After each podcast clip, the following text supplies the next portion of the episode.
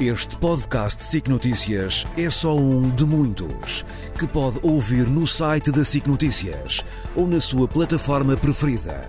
Os melhores programas de televisão, a opinião que importa e ainda entrevistas exclusivas em podcasts originais. Onde e quando quiser, leve no bolso todas as conversas. Fique a par das últimas novidades em signoticias.pt barra podcast e nas nossas redes sociais.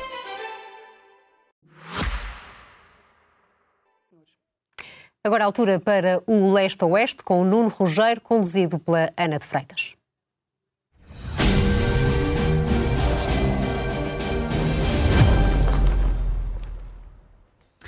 Olá, Nuno, boa tarde. Olá, vamos então a este leste a oeste e vamos começar pelo habitual, já se tornou habitual, este espécie de barómetro das preocupações dos diplomatas uh, estrangeiros em Portugal. Calculo que a crise na Madeira, desta semana, e enfim, toda esta nebulosa política em que, em que vivemos, estejam no topo das preocupações. É verdade, não são as únicas preocupações. Eu, eu acho interessante medir o pulso dos, dos, diplomatas, porque no fundo estamos a medir o pulso dos Estados com que Portugal tem relações diplomáticas. É evidente que isso já não é tão dramático como era uh, no tempo da Troika, em que, no fundo, uh, os representantes dos países que eram financiadores uh, queriam saber mais coisas sobre Portugal, mas é interessante sabermos como é que diplomatas, uns da Europa, outros de fora da Europa, vão seguindo a situação portuguesa. A primeira coisa que os preocupa e que os tem preocupado é a questão do desenlace político, quer dizer, o que é que vai sair das eleições de março. E eles prestam muita atenção às sondagens. E, curiosamente, na, na última semana, enfim, não, sem, sem, grandes detalhes, na última semana um, chegou a Portugal uma visita não oficial, um responsável por uma grande agência de sondagens internacional que, que, fez uma observação curiosa e disse assim: Ah, eu achava que Portugal era um país muito rico porque vocês fizeram muitas sondagens, mas depois foi ver as amostras e disse: Não, enfim, desculpem, mas uma sondagem com amostra que ele diz mínima, adequada, eh, nós temos, obviamente, depois fazer muitos tratamentos das amostras, mas tem que haver uma percentagem eh, funcional que custa muito dinheiro. Quer dizer, uma sondagem eh, a sério, não quero aqui perturbar ninguém em relação à seriedade das sondagens, não é isso, mas, mas as sondagens são caras. E, portanto, são caras pois, que implicam amostras maiores? Implicam, implicam muitas coisas, entre elas a amostra, mas são processos, processos caros. Agora, os diplomatas têm uh, consultado as sondagens que nós, que nós conhecemos, portanto que vão, vão sendo conhecidas, e têm consultado muito uh, as sondagens, ou a apreciação das sondagens, por um site eletrónico que é o Politico, que já foi um site americano, agora é um site que foi comprado pelos alemães, mas ainda é germano ou americano, e que está ali em cima. Portanto, eu ali mostro as duas últimas sondagens consultadas pela, pela, pelos diplomatas e em cima um, a observação da política. O que é que, no fundo, eles tiram como conclusões? Primeiro, que há, eu escrevi isto aqui para não me esquecer, que há três empates técnicos. O empate técnico PSD-PS, o empate, empate técnico eh, Iniciativa Liberal Bloco de Esquerda uhum. e o impacto técnico PCP Livre PAN. Pronto. Eles consideram isso três impactos técnicos. Agora, saber se destes impactos técnicos vamos tirar consequências hum, é, é, diferente. Depois há a grande incógnita, que é o voto do partido que ninguém fala, mas todos falam, que é uh, o Chega. Pronto. Uhum. E, e, aí há análises muito desencontradas, eu não vou aqui ter tempo para as, para as para, digamos assim, esmiuçar, mas posso dizer que a maior parte dos uh, diplomatas considera o Chega uma surpresa política, uh, embora já o viessem a observar já, eu diria, há mais de que dois anos. Uh, mas continuam a achar que é uma surpresa política por razões que um dia destes vamos falar. Portanto, primeira preocupação, o processo político português. Segunda preocupação, tentarem saber em que estado é que nos encontramos nas relações entre o poder político Poder Judicial e o Poder Judiciário. O Poder Judiciário, obviamente, depende uh, em muitas medidas do Poder Judicial, mas é um poder também à parte, ou seja, é um poder funcional, uh, inclui a Polícia Judiciária e os outros órgãos de investigação criminal, e tudo isto, obviamente, tem sido muito discutido também na comunidade diplomática a propósito daquilo que se passou na Madeira, mas também a propósito do processo de José Sócrates, eh, a propósito ainda do anterior processo influencer. Eh, aquilo que eu vi referido por muitas pessoas foi a surpresa quanto aos meios que foram usados no processo da Madeira, sobretudo Mas a história. considerar um desproporcional? Não, não, não, por, considerar, por, por considerarem que Portugal tem muitos meios Afinal, que muitos provavelmente meios. eram insuspeitos até agora. Quer dizer, uhum. até agora a, a, imagem que se pintava de Portugal é que os meios judiciais e judiciários, incluindo os meios do Ministério Público, eram relativamente escassos. Agora percebeu-se que para esta comunidade diplomática, que eram afinal uh, muito grandes. Eu fui buscar a propósito disso uma, uma fotografia curiosa, uma fotografia já é de 2019, Tens aqui à direita o Diretor Nacional da Polícia Judiciária e o antigo Diretor um, da Polícia Judiciária na Madeira, no arquipélago da Madeira. Estavam a ser recebidos pelo, uh, pelo Presidente da Assembleia Regional, que, como vimos ali há bocadinho, terá sido candidato à sucessão ou não. Ou não. Uh, é uma foto interessante por várias razões, não vou aqui especificar por que razões, mas é uma foto interessante de 2019. Mas voltando às, às, às preocupações. Outra preocupação é o estado da economia, sem dúvida. Uhum. Quer dizer, uh, embora aí eu acho que haja, há muita informação da comunidade diplomática que é disponibilizada não apenas uh, pelos serviços diplomáticos, mas por vários contactos que eles têm com associações empresariais, sindicatos, etc. Uh, a verdade é que, por exemplo, um, um, dos gráficos que me foi apontado com algum interesse foi este sobre as flutuações na Bolsa, na Bolsa de Lisboa no dia 26 de janeiro deste ano. E como tu vês, tu tens ali o número de empresas que sobe cotação e o número de empresas que desce é igual. Quer dizer, tu tens, agora não, não vou aqui contar, mas penso que são oito que sobem e oito que descem. Hum. Uh, as que sobem, sobem mais do que as percentagens de, do que as que descem. E há uma interpretação feita uh, pela comunidade diplomática em relação a isso, dizendo e que... isso é preocupante? Não, não é preocupante ah. no sentido. Não, preocupação no sentido de estarem a seguir. É uma das uhum. coisas que os preocupa, como é que está, como é que está a situação económica. E a situação, se fosse vista pelo ponto de vista da Bolsa, okay. pareceria, pelo contrário, uma situação uh, extremamente risonha. Mas o, o, problema é saber se a situação das primeiras grandes empresas, primeiras 20 grandes empresas, se reflete a situação empresarial geral de Portugal, sobretudo, sabendo nós que temos um grande número de pequenas e médias empresas, o que também acontece em vários países da União Europeia do nosso, do nosso tamanho. Eh, uma das coisas curiosas no outro dia foi um encontro com embaixadores de países que têm a nossa dimensão eh, e os problemas são, são, são os mesmos. Inflação, possibilidade de sobrevivência das empresas pequenas e médias, um, desemprego jovem, pronto, uh, no fundo são os mesmos. Uhum. Uh, portanto, mais, mais uma preocupação no sentido de ser algo que um, atrai a atenção dos diplomatas. Depois uh, foi-me trazido um vídeo que eu não conhecia, que é este que vamos mostrar aqui a seguir. É um vídeo que uh, um dos diplomatas diz que circula em vários países da Europa. Este será de Lisboa, está ali escrito uh, Conquistar Lisboa aos Mouros. E depois por baixo, não sei se podemos tirar o rodapé, aparece uma data. Portanto, obviamente que isto é uma referência à fundação de Portugal e à época, digamos assim, pré-Portugal, de um, ehm, ocupação uh, muçulmana de parte da Península Ibérica. Uh, há quem uh, desqualifique isso, que diga que isto não tem grande representatividade. Curiosamente, há, há, há, embaixadores que me dizem que o problema em Portugal, para eles, não é sentido, o problema do chamado extremismo, mas que nos países deles é. Quer dizer, há muitos diplomatas europeus que dizem que há uma vaga de extremismo que eles não qualificam como centro de esquerda ou de direita ou de centro, mas que para eles é preocupante e que não veem isso em Portugal. Portanto, eles acham que o problema do extremismo em Portugal é largamente uh, publicitado e exagerado em alguns meios, mas que não se sente. Pronto. É a análise deles, é a análise eu não vou aqui dizer se é a análise minha. Depois, a preocupação também com a relação entre o Estado português e, sobretudo, o Governo e as forças de segurança. Um, todos eles, obviamente, têm as suas embaixadas patrulhadas por elementos da PSP uhum. uh, e todos eles olharam uh, com alguns pontos de interrogação estas imagens que vamos mostrar aqui e que são, vamos ouvir.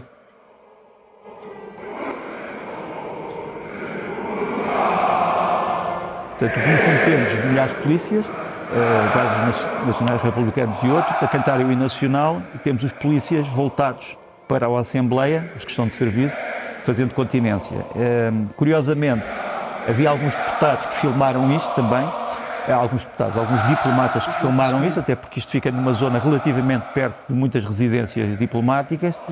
E curiosamente, eles dramatizam isto porque, no fundo, dizem que estas manifestações, comparadas com manifestações de polícias noutros países do mundo, são extremamente cordatas e pacíficas. Mas agora, põe um ponto de interrogação. Se os problemas não forem resolvidos, até onde é que vamos? Eh, e uma das coisas que eles refletem, todos nós refletimos, é que falamos aqui de uma camada profissional que trata de uma questão que é uma questão vital, que é a questão da segurança. Não digo que seja a única questão que existe em Portugal, mas é uma questão vital. E, portanto, isto também é algo que é seguido com muita atenção.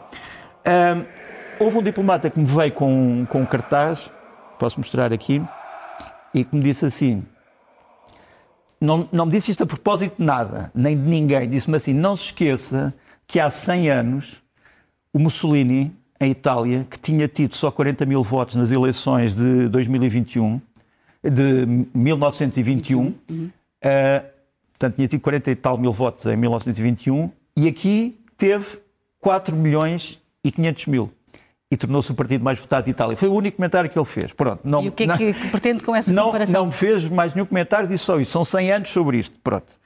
E, por fim, isto é uma brincadeira agora, mas é assim, há uma coisa de que os diplomatas não se queixam, que é o tempo em Lisboa hum.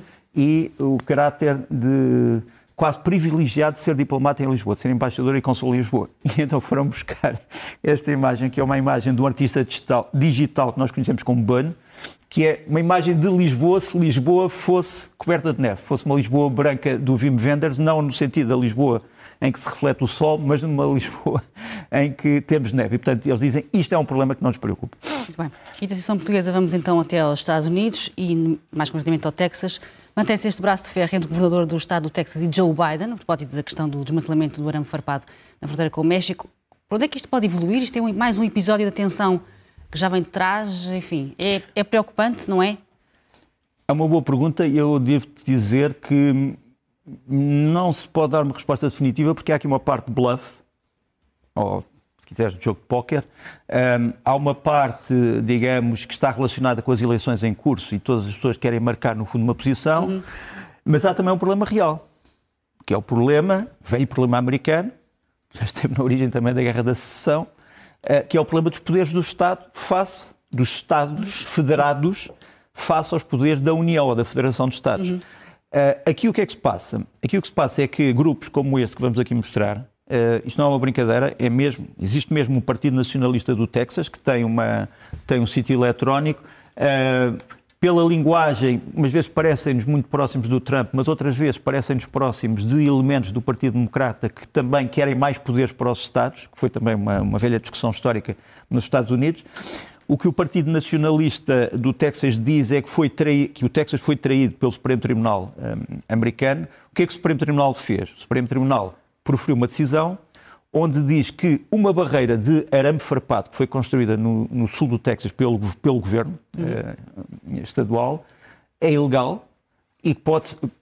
Eles não dizem exatamente que é ilegal. O que eles dizem é que pode o poder federal, poder federal, poder da União, pode considerá-la ilegal e retirá-la pelos meios necessários. Ora bem, esta barreira está protegida por forças policiais do Texas e por forças que vieram de 25 estados uh, que têm governadores republicanos por exemplo, um dos últimos a enviar uh, polícias foi uh, o estado da Florida, ou da Flórida, se quisermos.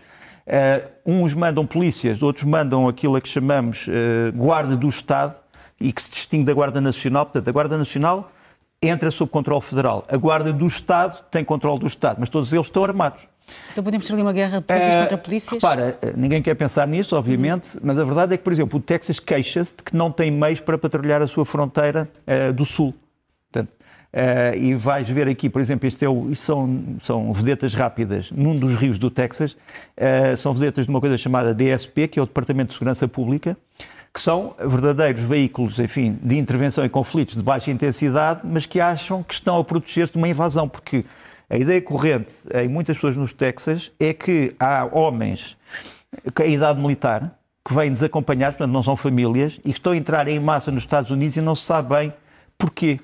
E dizem que a maior parte deles são encontra é encontrada de forma quase casual e eles não conseguem explicar a sua entrada, porque quando lhes perguntam se eles são refugiados económicos, não conseguem dizer. Saber se isto é um fenómeno generalizado ou se é inventado ou exagerado é outra questão, porque uhum. nós ainda não temos dados sobre o assunto. Agora, que o governo federal, através de Joe Biden, já disse uma coisa que também pode atirar isto tudo para um patamar diferente, foi esta.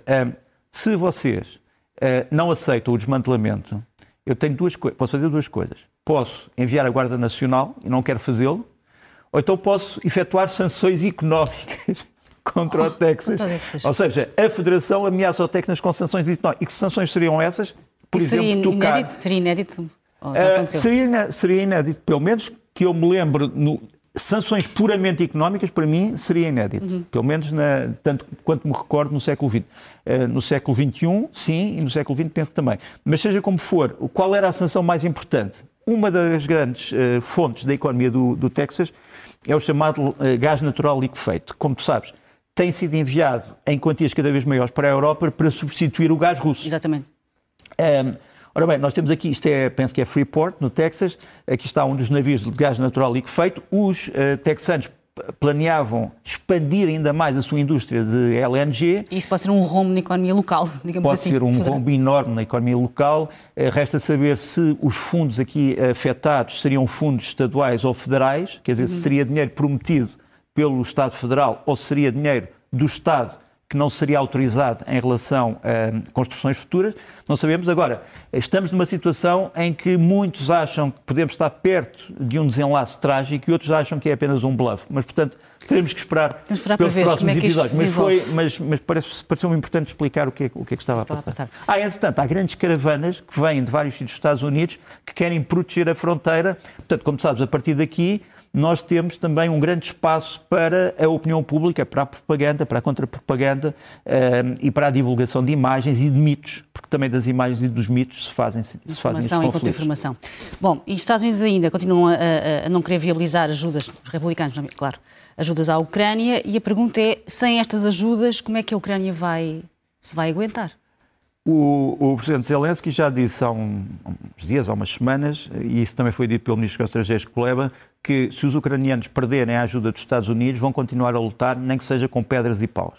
Hum. Mas não se consegue defender uma fronteira de mil e tal quilómetros com pedras e paus. Uh, portanto, o que eles sugerem é que a Ucrânia mesmo digamos assim, derrotada no campo de batalha, iria continuar uma guerra de guerrilha, uh, que as guerras de guerrilha têm sempre resultados imprevisíveis. Há grandes impérios que caíram por guerras de guerrilha, Uh, se bem que aliadas a guerras convencionais, estou-me a lembrar do Afeganistão, estou-me a lembrar do Vietnã, estou-me a lembrar de uma queda soviética, de uma queda americana, uh, mas podíamos usar outras, o caso dos franceses na Argélia, etc. Temos aqui várias guerras de guerrilhas que, associadas ou não a guerras convencionais, podem dar resultado. Mas a verdade é que a Ucrânia, ao mesmo tempo que pode planear essa guerrilha, não estou a dizer se é que ela já está a planeá-la, está a continuar a receber armas de outros parceiros que não os americanos.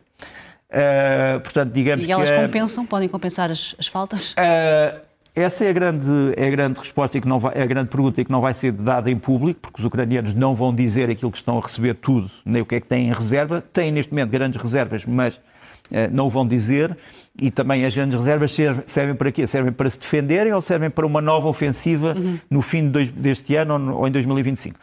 Nós sabemos algumas coisas, um, por exemplo, sabemos que os, os, carros de combate Leopard, que estão a chegar em grande quantidade, não o Leopard 2, portanto o Leopard mais moderno, mas o Leopard 1 A5 modernizado, que é um carro de combate já antigo. Repare, estes carros de combate, o projeto inicial é dos anos 70, do século passado. Uh, embora tenham sido modernizados em várias vagas, e este modelo que os ucranianos estão a receber é já um modelo do princípio deste milénio, portanto, 2000, mas mesmo assim tem 20 e tal anos. Pronto.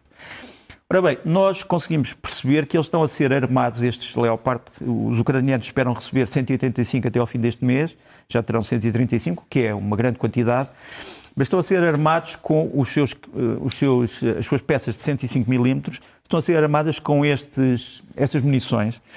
Uh, estas munições são o quê? São uh, uma espécie de granadas de artilharia que têm submunições lá dentro, portanto, que se expandem quando explodem, e que isto é o chamado sistema M1040, uh, que é feito nos Estados Unidos. Portanto, os Estados Unidos estão ainda a dar munições que se adaptam ao material que não é americano, este material é alemão, Uhum. Este material é doado pelos alemães, pelos dinamarqueses e pelos Países Baixos. E qual é, qual é a vantagem destas munições? Vantagem terrível na guerra. É que as munições, ao expandirem-se, quando, quando explodem, podem, por exemplo, destruir uh, uma grande quantidade, uma massa humana, como sabes, tem sido usado muito pelos russos nos últimos ataques. Quer dizer, uma das coisas que nós aprendemos da história russa e, sobretudo, do presente russo, é que o sacrifício de milhares de homens justifica-se por um ideal ou uma ideia, quer dizer, que a ideia é de ocupar, no fundo, aquilo que eles consideram ser os seus territórios dentro da Ucrânia. Portanto, a primeira coisa que nós sabemos é que realmente os ucranianos estão a ter em reserva muito material que ainda não é conhecido. Depois estão a tê-lo também com a adaptação de uh, antigos modelos soviéticos e russos uh, a novas tecnologias. Isto aqui é o MiG-29, portanto é um caça, uh, um caça da aviação ucraniana. Aqui, aqui vemos dois, aliás, estão a ser equipados com armas americanas, inglesas e alemãs para que missões ainda não sabemos, mas calculamos, obviamente, missões de certeza de ataque a longa distância. Eles aqui fazem algumas acrobacias impressionantes, sobretudo para quem não conhece a aviação de combate. Uh, e, portanto, isto também está a acontecer, a adaptação de velhos sistemas russo-soviéticos a novas armas, com modernização feita em vários países, por exemplo, na Polónia, etc. Mas isto faz parte ainda da tal cadeia de surpresas que nós só um dia saberemos quando acabar esta guerra, se ela acabar uh, durante a nossa vida. Bom, esperemos que sim. Depois, esperemos que sim. Depois ainda, não, não tem piada nenhuma, não sei porque é que me ri, mas de qualquer maneira, um, ehm, temos também ver outra coisa que é o uso cada vez maior pelos ucranianos de veículos que foram danificados mas que foram recuperados. Estes são os, os blindados Bradley, que os ucranianos consideram ser talvez os melhores que receberam dos Estados Unidos, são blindados de combate. Eles estão aqui a disparar quase à queima-roupa, não digo à queima-roupa, mas quase uh, a muito pouco a distância com o seu canhão de 25mm sob objetivos russos. Isto passa-se em Avdivka, que é aquela cidade que está a tornar lendária, porque já resiste há cinco meses e a Rússia, apesar de usar muitos meios, ainda não conseguiu tomá-la. Quer dizer, esta cidade, nós chamamos isto de cidade, isto é um montão de destroços, não é uma cidade, um montão de destroços, pronto. Mas eles estão a conseguir, no fundo, usar estes meios. Depois, uma coisa também interessante é a mudança de posição da Eslováquia e do presidente Fico, como sabes, foi eleito numa plataforma que parecia hostil à Ucrânia. Uh, isto é material de guerra que a Eslováquia ofereceu ofereceu à Ucrânia em 2022, portanto, poucos meses depois do começo da invasão, são os mísseis S-300 de defesa aérea de longo alcance, que são muito importantes para os ucranianos. Ora bem, o que é que o Presidente Fico disse? Nós já não temos material para oferecer, já oferecemos tudo o que tínhamos nos últimos dois anos.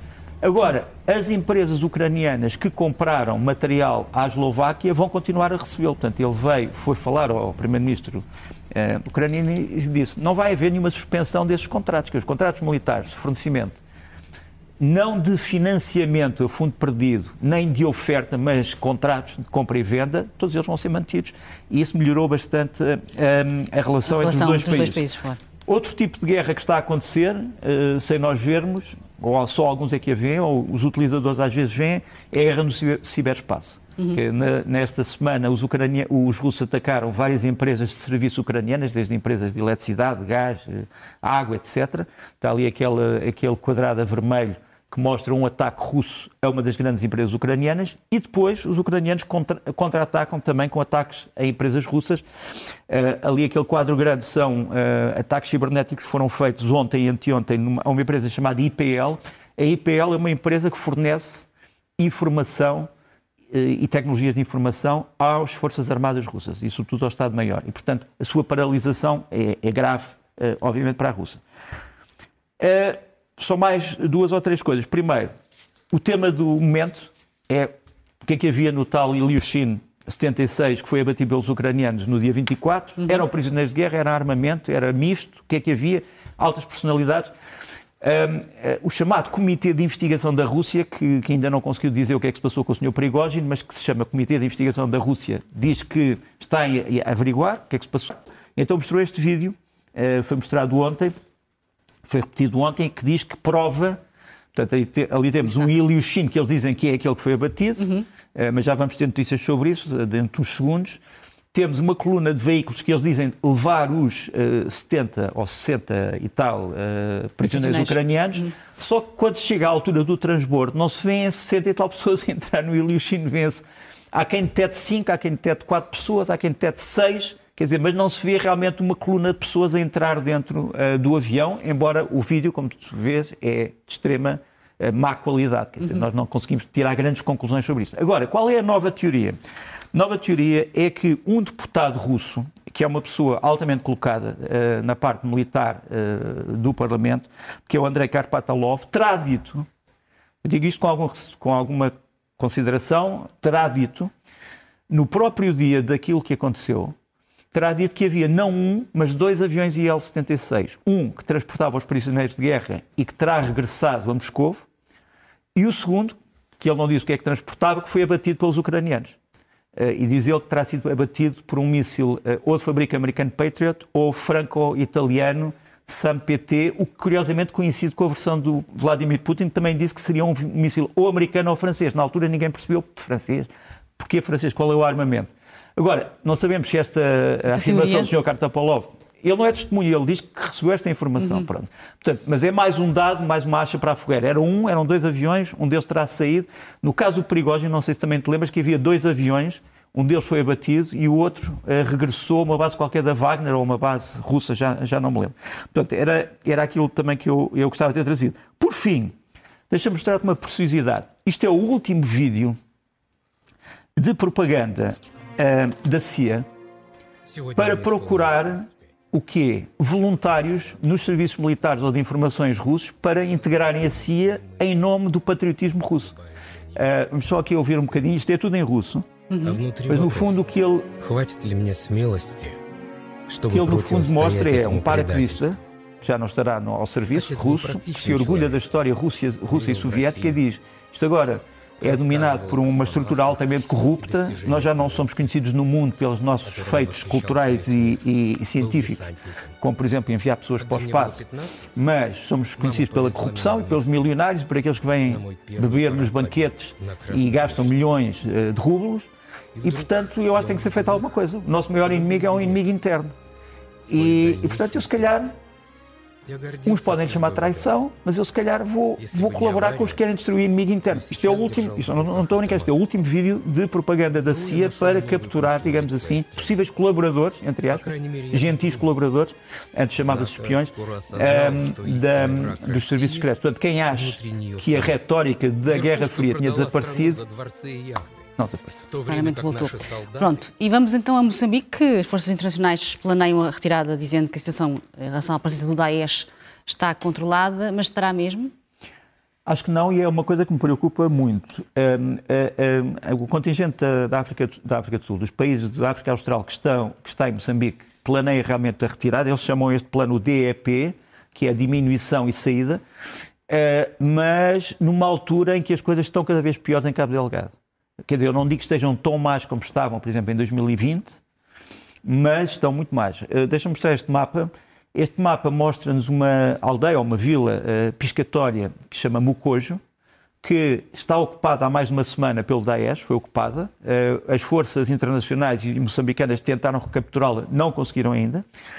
Esta, esta aldeia de Mucojo fica muito próxima de uma zona de ataques do Daesh em que outras aldeias e vilas têm sido sacrificadas com destruição cada vez mais selvática de pessoas que eles identificam como cristãos. Portanto, eles já, quer dizer, aqui a discussão já não é tanto uma discussão de libertação económica, mas é outra vez a questão religiosa. Mais acima de Mocojo, nós temos aquele, aquela, aquela zona azul que é, onde estão as tropas do Ruanda, cerca de 2.500 homens, que estão a proteger, sobretudo, os territórios à volta do Simba da Praia e depois eh, a zona de gás de, de, que está em cima de Palma, que é onde os, onde os ucranianos, onde os moçambicanos esperam poder ganhar eh, algum sustento económico importante. Embaixo temos a capital de província, Pemba, que também não tem sido ainda tocada. Sabemos que Moçambique vai ter eleições em março, uh, presenciais uh, e, portanto, uh, nesse aspecto, nós podemos ter uma alteração de circunstâncias na, nesta, nesta área e pode ser que estas ofensivas do Daesh tenham uma tentativa de influenciar o processo político. Mas está-se está a inverter a situação? Havia a ideia que estavam a sair de certa forma.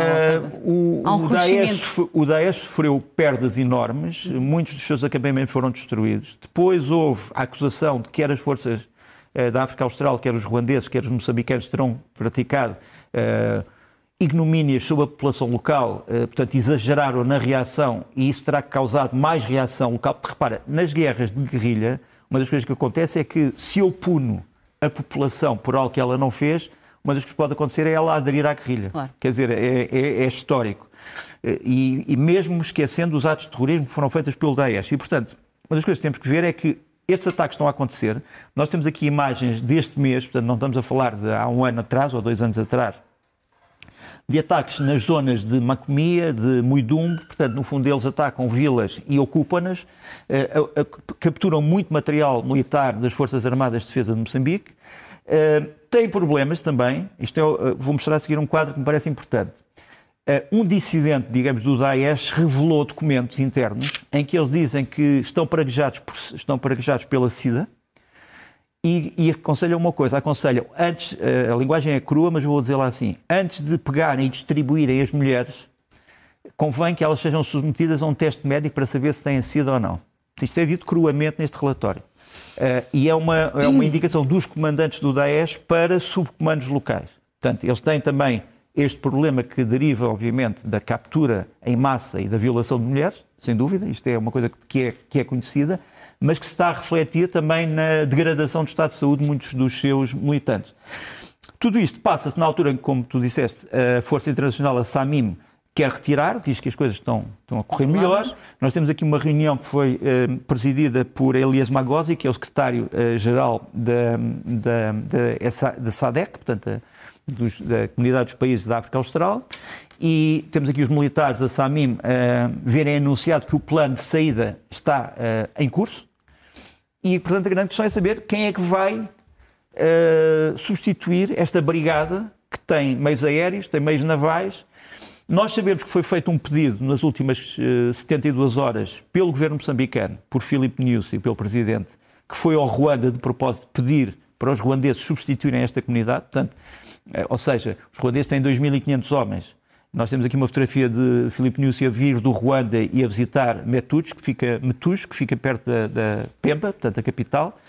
E aparentemente os ruandeses terão dito nós podemos mandar talvez mais mil homens, não, temos, não vamos mandar mais 3 mil homens e não vamos mandar nem veículos, nem helicópteros, nem aviões e não temos marinha que possa substituir a da SADEC. Portanto, uhum. uh, vocês vão ter que encontrar uma solução e, estamos nessa e, e, por isso eu digo-te uh, muito preocupado com, com Moçambique. Uhum. E passamos a Gaza, mas sobretudo à segunda frente, digamos assim, a outra frente deste conflito, que é no Mar Vermelho. Qual é o ponto de situação neste momento e o que é que, que consequências é que isto pode começar a ter, de facto, no resto do mundo, nomeadamente inflação, problemas económicos, uhum. etc. Uh, eu vou-me centrar nisso, mas antes queria falar de uma, de uma, como sabes, uma história que está em desenvolvimento e que tem a ver com a alegada, um, uh, ah, o alegado conúbio entre uma agência que é a UNRWA, que é a agência, como sabes, presta assistência aos refugiados uh, palestinianos, uhum. é uma agência das Nações Unidas. Uh, ora bem, esta agência está a ser acusada, com base em documentos e, e provas, ter elementos próximos do Hamas, não é? Ter, não ter só elementos próximos do Hamas, ter tido elementos que dia, participaram uhum. nos atentados terroristas do dia 7 de outubro. Certo. Um, nós temos aqui o porta-voz um, das Nações Unidas um, falar sobre o assunto. Vamos ver se temos. Temos. Is horrified by this news and asked Mr. Lazzarini to investigate this matter swiftly and to ensure that any UNRWA employee shown to have participated or abetted in what transpired on October 7th or in any other criminal activity be terminated immediately. Pronto, mas no fundo o que se passa é que um, eu, queria voltar a um discurso de Donald Trump que me esqueci e que tinha a ver com ainda com a questão do Texas, mas podemos lá voltar depois, mas vamos só tratar desta questão. Portanto, no fundo, o que acontece é que esta agência terá tido 12 pessoas que estiveram envolvidas com o Daesh, não sei mesmo qual é o grau de envolvimento, mas aparentemente algo do, do Hamas. Uhum. Um, não sei o grau de envolvimento, mas uh, aparentemente uh, algumas terão participado nos ataques uh, terroristas do dia 7 de outubro. Mas é informação israelita, não é? É informação israelita, mas que foi verificada pela própria estrutura das Nações Unidas, que tomou já uma decisão, que foi a de. investigar. Nem, nem, todas estas pessoas estão. Não, não só investigar. Nem todas estas pessoas estão vivas, portanto, uma delas terá morrido, duas não se sabe onde é que estão neste momento e nove foram já afastadas. afastadas uhum.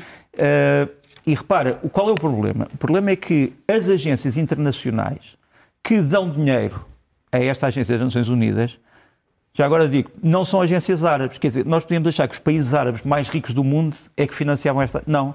Quem é que financia? Os Estados Unidos, o Reino Unido, a Irlanda, a Finlândia, a Austrália, a Alemanha. Todos estes Canadá. países decidiram, a Áustria, todos estes países decidiram suspender uh, os fundos, dizendo os senhores têm que uh, verificar não 10 pessoas, mas têm que verificar todos os elementos, porque as acusações são acusações enormes. E não é prematuro cortar assim financiamento sem saber se isto é verdade? Uh, não, por uma razão muito simples. É que, repara, se eu tenho a dúvida de que o dinheiro que eu estou a dar não vai parar a refugiados, mas vai parar a um esforço uhum. militar ou paramilitar, é algo que causa problemas de consciência, não só no eleitorado de cada um destes países, mas no governo de cada um dos países e nas agências destes países. Quer dizer, eu não posso estar acusado de estar a dar dinheiro a alguém que vai matar alguém, a um civil. Agora, se me perguntares assim, a agência em si uh, tem feito um bom trabalho, eu diria que historicamente tem feito um trabalho reconhecido no terreno de ajuda aos palestinianos. Mas não é isso que está em causa. O que está em causa é saber se ela foi infiltrada nos últimos dois, três anos por elementos que desvirtuaram o seu trabalho. Porque tem havido muitas queixas também uh, dentro de Gaza de que os alimentos que saem uh, de Rafah, que entram em Rafah, que não chegam aos destinatários, vão para onde? Quer dizer, e temos tido muitas acusações que vão parar a outro sítio. Eu não, não vou aqui apontar o dedo a ninguém, mas uh, uma investigação imediata tem que ser feita. Agora, esta, a, eh, a Organização das Nações Unidas não vai conseguir viver sem o dinheiro destes países. Quer dizer, não vão. Uma das coisas que eu diria é porque é que não há imediatamente uma coligação dos países da Liga Árabe ou da Conferência Islâmica uh, a dizer nós repomos todo o dinheiro, cêntimo por cêntimo, daquilo que pode ser suspenso. Ainda não vi essa declaração. Era uma declaração que me pareceria eh, extremamente importante. Uhum. Deixa-me só, deixa só, vamos só acabar este tema, depois já vamos ao Trump. Uh, não me esqueço dele e agradeço à realização depois levar-nos lá. Uh, a questão dos UTIs continua de pé. Realmente, os UTIs tinham muito mais armas, munições e tudo aquilo que possamos imaginar do que aquilo que se esperava. Nós temos aqui uma parada em que eles mostram as suas minas eh, navais, portanto, que podem ser utilizadas para destruir, destruir navios, e a seguir começam a mostrar os vários tipos de mísseis que possuem. Uh, mísseis de curto alcance, mísseis de médio alcance, mísseis anti-navio, mísseis anti-aéreos, mísseis anti-carro, enfim, no fundo, tudo. Toda esta tecnologia não é autóctone, é uma tecnologia que vem do Irão, mas que foi montada pelos, pelos iemenitas. Portanto, quer dizer, aquela ideia de que os ucranianos, que os, uh, vamos sempre fugir a, a, boca para a Ucrânia, são, por alguma razão. São muitas crises e guerras são ao mesmo tempo. Crises. Mas dizia teu, um, ehm, aquela teoria de que os iranianos estão a enviar coisas em massa uh, para lá não é verdade Estou a enviar tecnologia que depois é transformada. Uh, agora, ehm, se me perguntares assim, uh, uh, esta intervenção americana e britânica e de outros países para tentar acabar com a pirataria deste grupo Ansar Allah no Mar Vermelho tem dado resultado? Eu diria sim e não. Deixa-me mostrar-te aqui um quadro. O quadro mostra-nos um, um, navio que é o Marlin Luanda, que é um, um navio fretado pela Trafigura, um petroleiro, e tens ali os, as interseções recentes. 20 mísseis interceptados, 41 lançados. 79 drones interceptados, 100 lançados. Uh, três lanchas interceptadas, quatro lançadas. 27 plataformas de mísseis uh, destruídas, mas não sabemos quantas é que estão ainda ativas. Uma estação de radar destruída, mas não sabemos quantas. Portanto, nós podemos analisar isto, obviamente, de uh, várias maneiras. Há aqui também um, um, dado importante. A China aparentemente está a começar a tomar uma posição sobre o assunto até também. Por, até porque lhe interessa a questão do está transporte e, os navios chineses, é? lá, os navios chineses são fulcrais para a economia claro. do país claro. e passam por aqui. O Global Times, que é geralmente o porta-voz de uma linha, diríamos, mais menos flexível do Partido Comunista Chinês, veio, trouxe um, uma editorial que diz assim: se os Estados Unidos querem que a China colabore com eles nesta questão, têm que falar gentilmente e com boas, com boas maneiras. É verdade, o artigo chama-se assim, e aqui está. Vamos só voltar ao Donald Trump é rapidamente. Vamos, vamos recuperar porque, aqui o tempo. Porque no meio dos Estados Unidos, no meio da, da, da, enfim, das sondagens, etc., as pessoas acham que é cada vez mais possível que, não digo provável, mas mais possível que Donald Trump possa, possa ganhar as eleições, apesar dos seus problemas judiciais e do dinheiro que tem que pagar, etc. E ele explica como é que será a sua política externa. Eu, eu prefiro não dizer nada e uh, talvez só mostrar o que é que está aqui. Macron, do you know Macron? He's a very nice guy. Macron. And uh, really a, a very nice guy. I said, Emmanuel, how are you? He said, fine. I said, I heard you're going to charge American companies 25% to do things in Mexico. Who else are you doing? Well, nobody yet, but we will do other. I said, no, no, but you're not going to do it, Emmanuel. You're not going to, no, no, Donald, it uh, has already passed. I said, well, you better unpass it, because if you don't unpass it, you're going to pay a 100% tariff on all wines and champagnes that are shipped into the United States starting tonight. No, no, no, you cannot do that, Donald. You cannot do that. I said, I can do that. Pode ser uma amostra, pode ser uma amostra, mas pronto. Já agora, deixa-me dizer que isto passa também... desavergonhada. Mas deixa-me só dizer que isto passa também numa altura em que os Estados Unidos foram surpreendidos, que não é só a questão do Texas, também com as, as declarações do Sr. Putin sobre o Alasca, que diz que o Alasca, ah, a transferência do Alasca para os Estados Unidos foi ilegal e perguntaram ao porta-voz do Departamento de Estado dos Estados Unidos, portanto, do Ministério dos Estrangeiros americano, o que é que ele pensava das relações do Putin sobre o Alasca. E ele respondeu assim. Again, move to Russia, if I may. Putin apparently today um, signed an order declaring a 1983 sale of Alaska to the United States as illegitimate, quote unquote. Do you have a response to that? Let me just understand that he signed something today that said the sale of uh, Alaska is uh, illegitimate. Right. Well, I, I think I can I speak for all of us in the in the in the U.S. government to say that uh, certainly he is not getting it back. Um, so Portanto, temos a certeza que os Estados Unidos não vão devolver o Alasca à Rússia. Eh, vamos passar aos livros. Tinhas um ponto das Forças Armadas, já não queres? Ah, não, claro que tenho. Peço desculpa. Um peço desculpa. sobre Peço isso. Uh, não, eu queria só mostrar-te. Nós temos andado a falar um bocado daquilo que eu acho que o próximo governo tem que fazer e que é, no fundo, rever a sua política uh, de defesa, porque as Forças Armadas precisam mais do que aquilo que estava previsto na lei de programação militar e precisam de coisas imediatamente, não daqui a 5, 6 anos. E, e eu hoje gostava de me uh, focar no mar e no ar. Portugal é feito disto, do mar, que está aqui celebrado nos, no padrão de descobrimentos, mas é feito também de um mar eh, que tem que ser patrulhado cada vez com elementos mais sofisticados. Nós temos aqui um, um vídeo muito interessante, é um vídeo da Royal Navy, portanto da Marinha Britânica, de participação em exercícios com os portugueses, Eh, penso que isto se passa perto de Troia, em que participam não apenas navios convencionais, mas também drones. Um, e é- o investimento nos drones tem sido feito em Portugal eh, muito bem e eu acho que tem que ser mantido, porque o drone é hoje uma substituição para meios que não existem, sobretudo meios humanos. Depois, gostava também de dizer que é importante ehm, reforçar a capacidade submarina portuguesa, eh, e já tem, já tem sido falado pelo chefe de Estado-Maior da, da Marinha. Ehm, nós vou mostrar aqui uma imagem que me parece muito interessante, que é a imagem do exercício STEP. Ah, ainda temos também o, o- o ar, que eu, que eu me esqueci de dizer. O ar, nós não temos defesas aéreas neste momento com base de terra praticamente médio nem de longo alcance. E, portanto, a única defesa aérea que Portugal tem é a aviação. E a aviação está aqui a mostrar-se a, a voar sobre Lisboa, com os Red Arrows britânicos, e nós temos que pensar urgentemente em duas coisas. Para já, eh, dotar estes aviões da Força Aérea, os F-16, de mais meios de, de defesa a longa distância, ou então comprar baterias antiaéreas. Os espanhóis têm, os Patriot têm outros tipos de sistemas. Portugal eh, está praticamente deserto nesse aspecto e é, penso que é uma necessidade urgente e tem que ser feita alguma coisa. Por fim, a capacidade submarina. Eh, nós temos aqui uma imagem eh, realmente de um dos submarinos portugueses nas manobras Steadfast Defender 21, que antecipam estas manobras que estão agora a ser feitas da NATO, mas já para dizer como é que os tempos mudaram. E por isso é que eu falo da necessidade de rever as coisas. Estas manobras tiveram 9 mil homens em 2021. Estas têm 90 mil, as de 2024, o que mostra que a ameaça é, obviamente, uma ameaça eh, diferente. Muito bem. Vamos então aos livros da semana. Bom, agora vou mais a correr. correr. Eh, quatro Vamos livros eh, da Selma Lagerlof, uma, enfim, uma, um, um livro histórico, eh, a saga de Gustav Berling, que foi agora reeditada em português, do Jean-Dominique eh, Mercier, sobre o pré à la guerre, estamos prestes para a guerra, ou estamos preparados para a guerra, é uma interrogação muito importante, voltada para os franceses, mas que eu acho que era interessante traduzir para português.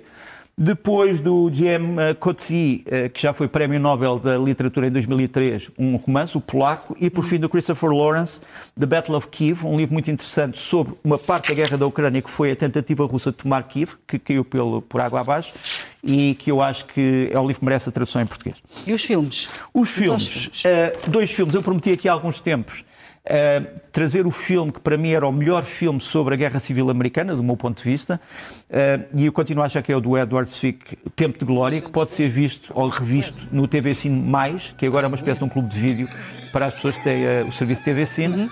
Vamos ouvir só um bocadinho de Tempo de Glória. O Tempo de Glória baseia-se numa história muito determinada, que é o prima- a primeira unidade de negros no Exército Federal, no Exército Federal Americano, do Norte. Eh, apesar do Norte querer lutar contra os esclavagistas, a verdade é que não tinha negros dentro da sua própria estrutura militar. O filme está muito bem feito, mostra os vários paradoxos desta guerra. E depois ia mostrar outro, que foi um falhanço na bilheteira, mas que tem algumas coisas com piada, que é o Asterix e Obelix no Império do Meio. Os dois heróis gauleses vão para a China. Eh, há aqui algumas cenas hilariantes, mas estão mais para o fim. Por exemplo, um campo de batalha em que entra um jogador de futebol, o Ibrahimovic. Eh, mas eu não vou contar a história, há algumas surpresas. eh, Asterix e Obelix, o Império do Meio, também no TV Cine Mais. Muito bem. E as sugestões desta semana? Muito rapidamente, Camerata Novarte, uh, um grupo português de música uh, erudita, com o maestro Luís Carvalho, lançou agora um CD que é uh, a, a Sinfonia número 7 de Anton Bruckner, que faz agora, ah, passa os 200 anos do Bruckner, vamos só ouvir um bocadinho. Uhum. Para bem que nesta, nesta, neste conjunto tu tens um elemento que parece não fazer parte da música erudita, que é o acordeão, tens ali no meio, portanto, mas que vai fazendo, eh, reaparecendo na obra e é muito importante. Depois, eh, de um outro maestro e compositor, Pedro Lima, da nova geração, um, ehm, Talking About My Generation, quer dizer, uma espécie de música contemporânea que vai ao Generation de Braga uh, no dia 3 de fevereiro. Só ouvir um bocadinho.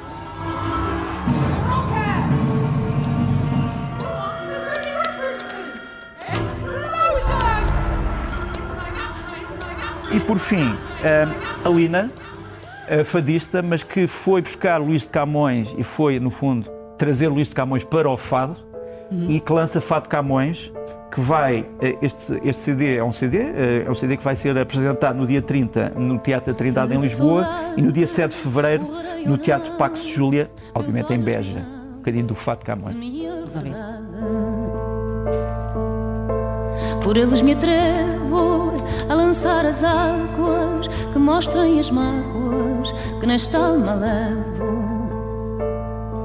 As águas que em vão me fazem chorar, se elas são do mar, estas da mar são. Por elas relevo todas as minhas mágoas, que se força d'águas me leva, eu as relevo. E é assim que termina este Leste a Oeste. Nuno, obrigada e o resto Obrigado. de bom domingo. Para ti também. Para ti. Este podcast SIC Notícias é só um de muitos que pode ouvir no site da SIC Notícias ou na sua plataforma preferida. Os melhores programas da televisão, a opinião que importa e ainda entrevistas exclusivas em podcasts originais. Onde e quando quiser, leve no bolso todas as conversas. Fique a par das últimas novidades em signoticias.pt/podcast e nas nossas redes sociais.